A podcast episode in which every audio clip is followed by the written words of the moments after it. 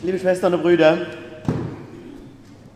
sich selbst hat er ja Hirte genannt, aber für seine Familie war er wohl eher das schwarze Schaf. Jesus der Außenseiter, der Verrückte, der Durchgeknallte, zieht durch die Gegend, erzählt von Gott, als wenn er heute Morgen noch mit ihm persönlich gefrühstückt hätte, macht Kranke gesund, weckt Tote auf. Kein Wunder, dass die Leute ganz vernarrt in ihn waren. Manche haben ja alles stehen und liegen lassen, um ihm nachzufolgen, wollen ihn hören, drängeln in das Haus, wo er zu Besuch ist. Das ist die Szene im Evangelium. Jesus hat einmal selber von sich gesagt, der Prophet gilt nichts im eigenen Land. Ist zum Sprichwort geworden, stimmt sicher auch. Aber erst recht gilt er natürlich nichts bei seiner eigenen Verwandtschaft. Aber wer wollte es ihnen verdenken? Die Mutter vergeht vor Sorgen. Den Brüdern ist es einfach nur peinlich. Und sie wollen ihn zurückholen und raus, nach Haus, zur Vernunft bringen.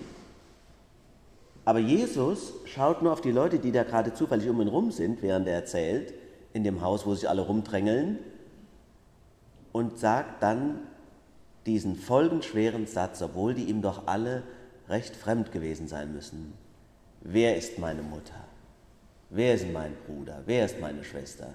Und dann schaut er auf sie alle und sagt, wer Gottes Willen tut, der ist mir Bruder, Schwester, Mutter. Ob die um ihn her, die da zufällig gerade mal saßen, wirklich mehr den Willen Gottes taten als Maria? Und waren Jakobus, Jesu, Joses, Simon und Judas, so hießen nämlich die Brüder Jesu, wirklich weniger fromm als die, die da gerade an seinen Lippen hingen? Ich glaube das nicht. Ich meine auch, er schießt über das Ziel hinaus. Sind wir mal ehrlich, die Szene ist doch ungeheuer anstößig, unerhört kränkend für alle seine Angehörigen, die es bestimmt gut mit ihm gemeint haben. Aber ihr Lieben, genauso spielt es sich ja in vielen Familien ab. Eltern werden irre an ihrem Sohn. Vater und Mutter verlieren den Kontakt zur Tochter. Geschwister zerstreiten sich wegen ihrer Unterschiedlichkeit oder spätestens dann, wenn es ans Erben geht. Es ist doch so, nichts bedient unsere Sehnsucht nach Geborgenheit und Halt so sehr wie unsere Vorstellung von Familie. Und nichts ist zugleich so schwer. Ihr Lieben, es gibt aber keine heilige Familie. Und das kann mir keiner erzählen, dass es in seiner Familie nicht irgendeinen Jesus gibt. Einen Außenseiter, einen Unverstandenen, Vielleicht wart ihr es ja selbst. In jeder Familie gibt es Konflikte, Trennungen, Streit. Einfach mal zur Entlastung will ich es an dieser Stelle sagen. Man muss ja nicht unbedingt stolz darauf sein, wenn man geschieden ist oder gar zweimal. Aber es ist nicht unnormal. Es ist normal. Es ist normal. Und wir haben es nicht in der Hand. Ihr seht hier noch den schönen Schmuck von der Trauung gestern. Bildhübsches junges Paar. Wenn die einmal Diamantenhochzeit feiern, das ist doch der Sinn, dass sie deshalb im Gottesdienst waren. Dann ist es nicht ihre Leistung, dann ist es Gnade. Und man muss dankbar dafür sein. Es ist natürlich schon so, dass man auch ein bisschen mitarbeiten muss. Das will ich jetzt nicht verschweigen aber wir haben es nicht in der Hand. Das mal zur Entlastung für alle, denen die Träume und die Ehen und die Partnerschaften zerbrochen sind, vielleicht auch schon mehrfach. Und wenn ihr denkt, in der Bibel ist wenigstens anders weit gefehlt. Die Bibel ist voll davon, von diesen Streit, Konflikt, Familienthemen. Schon auf den ersten Seiten, Adam und Eva werden aus dem Paradies geworfen, das sagt doch schon alles. Dementsprechend verhalten sich auch Kain und Abel. Kain erschlägt Abel. Wie furchtbar. Aber auch kein Wunder. Die ewige Konkurrenz um Anerkennung. Der ständige Kampf um Liebe. Und genauso geht es weiter. Könnte ich die ganze Bibel mit euch durchgehen. Abraham und Lot streiten sich und zoffen sich um die Futterplätze für ihre Viehherde. Jakob oder Esau streiten sich ums Erstgeburtsrecht. Schon im Mutterleib greift der Esau nach der Ferse vom Jakob. Oder denkt an den armen Josef, der so besonders lieb gehabt worden ist von seinem Vater. Tja, dumm gelaufen. Hätte der Vater mal mehr Gleichberechtigung walten lassen, statt den im schönen Rock zu machen. Was machen sie, als sie draußen sind, weit auf dem Feld? Sie verkaufen ihn an einer Karawane, zerreißen sein Gewand, tunken es in Tierblut und sagen, Vater, wildes Tier hat den Josef zerrissen. Tut uns leid, wir sind auch traurig. Dass sie ihn nicht ermordet haben, lag nur darin, dass ihnen die Traute gefehlt hat. Und zu allem Überfluss gibt es ja auch die schwierigen Eltern. Noah zum Beispiel liegt besoffen und nackt im Zelt. Die Söhne sind so beschämt, dass sie rückwärts gehen, ihm eine Decke über den Leib legen. Isaak geht voller Vertrauen mit seinem Vater mit und wird beinahe umgebracht. David vergeht sich an Bathseba. Die gehört eigentlich einem anderen, einem seiner besten Hauptleute im Heer. Den stellt er bewusst in die erste Reihe, dann ist er um die Ecke gebracht, in der Schlacht getötet, dann kann er die Bathseba nehmen und so weiter und so fort. Ich könnte bis morgen früh erzählen, wenn ich alle Familienskandale der Bibel aufzählen wollte. Und genauso ist es in unserer Nachbarschaft und genauso ist es bei dir und bei mir. Die Familie ist immer ein Ideal. Und sie wird nie dem gerecht, was wir von ihr erwarten oder erwünschen. Und doch werden wir sie nicht los und sollen es auch nicht. Deshalb seien wir doch gnädig, gnädig mit uns und mit allen, die zu uns gehören seien wir gnädig mit unseren Eltern, mit unseren Kindern, mit unseren Geschwistern. Sie gehören zu uns. Über alle Verletzungen und Verwundungen hinweg gehören sie zu uns. Sie sind und sie bleiben Teil unseres Lebens. Die gemeinsame Zeit allerdings ist begrenzt. Wir selbst sind ja alle einmal von zu Hause weggegangen, ihr noch nicht. Wir schon. Und euch steht es bevor. Die Geschwister haben sich getrennt, eigene Familie gegründet. Auch die eigenen Kinder muss man bereit sein, loszulassen. Oder habt ihr schon längst getan und erlebt? Das ist übrigens, meine ich, die tiefe Weisheit des Evangeliums von heute. Du kannst, sagt das Evangelium, als Vater und Mutter deinem Kind nicht hinterherlaufen und es zurückholen wollen.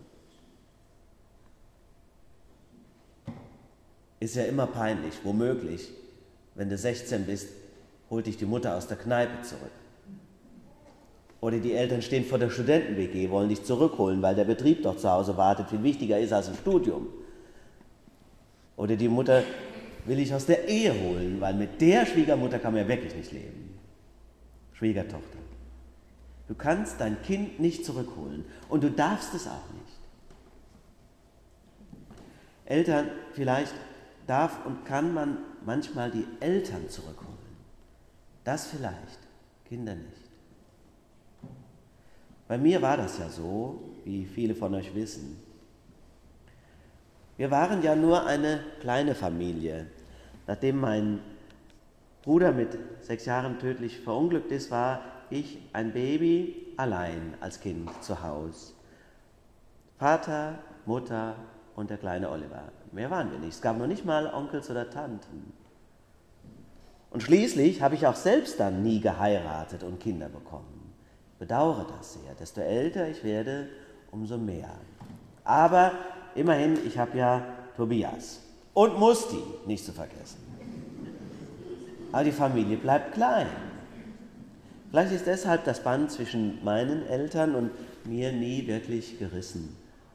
Aber jetzt, wo ich älter geworden bin, stelle ich natürlich fest, es ist trotzdem alles verändert. Alles ist verändert, die Rollen sind getauscht. Jetzt bin ich der, der zu sorgen hat. Und manchmal erwische ich mich bei der bangen Frage, wer kümmert sich eigentlich später einmal um mich, wenn man selber keine Kinder hat? Jesus sagt, das ist meine Mutter. Das ist meine Schwester, das ist mein Bruder. Und er meint alle die, die in diesem Moment um ihn her waren. die, die ihm nah waren in dieser Stunde, so wie meine Gemeinde jetzt. Es können natürlich auch Freunde sein oder gute Nachbarn. Genauso höre ich die Worte Jesu heute. Familie ist mehr als leiblich verwandt zu sein. Es gibt auch seelische Verwandtschaft. Und es gibt auch eine Verwandtschaft im Glauben. Und natürlich, es gibt eine Verwandtschaft in der Liebe. Ich meine, das ist ja bei jeder Ehe so. Die Bibel sagt, deshalb wird ein Mann Vater und Mutter verlassen und er wird an seiner Frau hängen und werden sich lieb haben und dann werden die sein wie ein Fleisch. Deswegen feiern wir die Trauung. Gestern erst habe ich schon gesagt. Tja, da sitzen die da hier.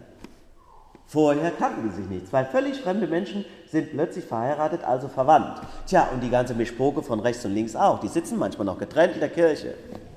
Viele haben sich vor der Trauung überhaupt noch nie gesehen.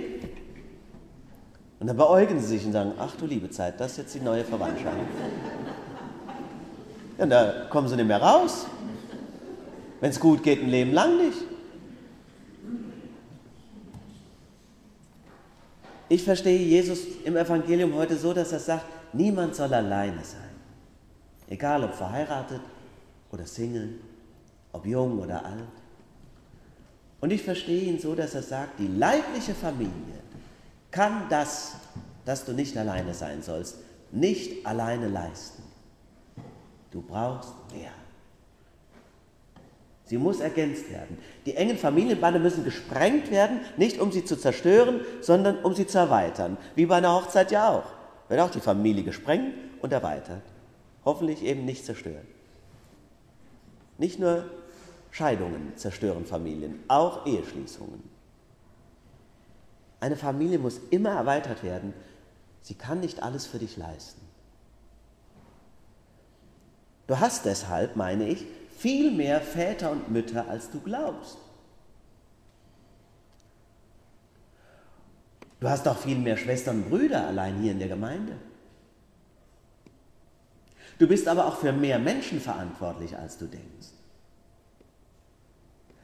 Wer ist denn mein Nächster? wird Jesus einmal gefragt. Und dann erzählt er die berühmte Geschichte vom barmherzigen Samariter.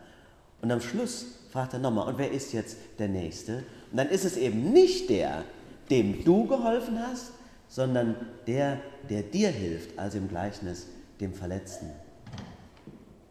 Der, der dir hilft, ist dir zum Nächsten geworden. Und das kann und wird oft auch jemand sein, der nicht mit dir verwandt ist. Alle unsere Beziehungen, ob in der Familie oder darüber hinaus, sind Landeplätze der Liebe Gottes. Dieses schöne Wort habe ich mir nicht selber ausgedacht, sondern das habe ich mitgebracht von Schwester Ruth aus dem Schwanenberg, aus den vergangenen Tagen, wo wir im evangelischen Kloster waren. Unsere Beziehungen sind Landeplätze der Liebe Gottes. Schön. Und die Rollen werden immer wieder vertauscht und verändern sich. Und das hat Jesus selber vorgemacht. Erinnert euch dass er seine Mutter so harsch und böse abgekanzelt hat und draußen vor der Tür stehen lassen, das war nicht sein letztes Wort ihr gegenüber. Im Gegenteil.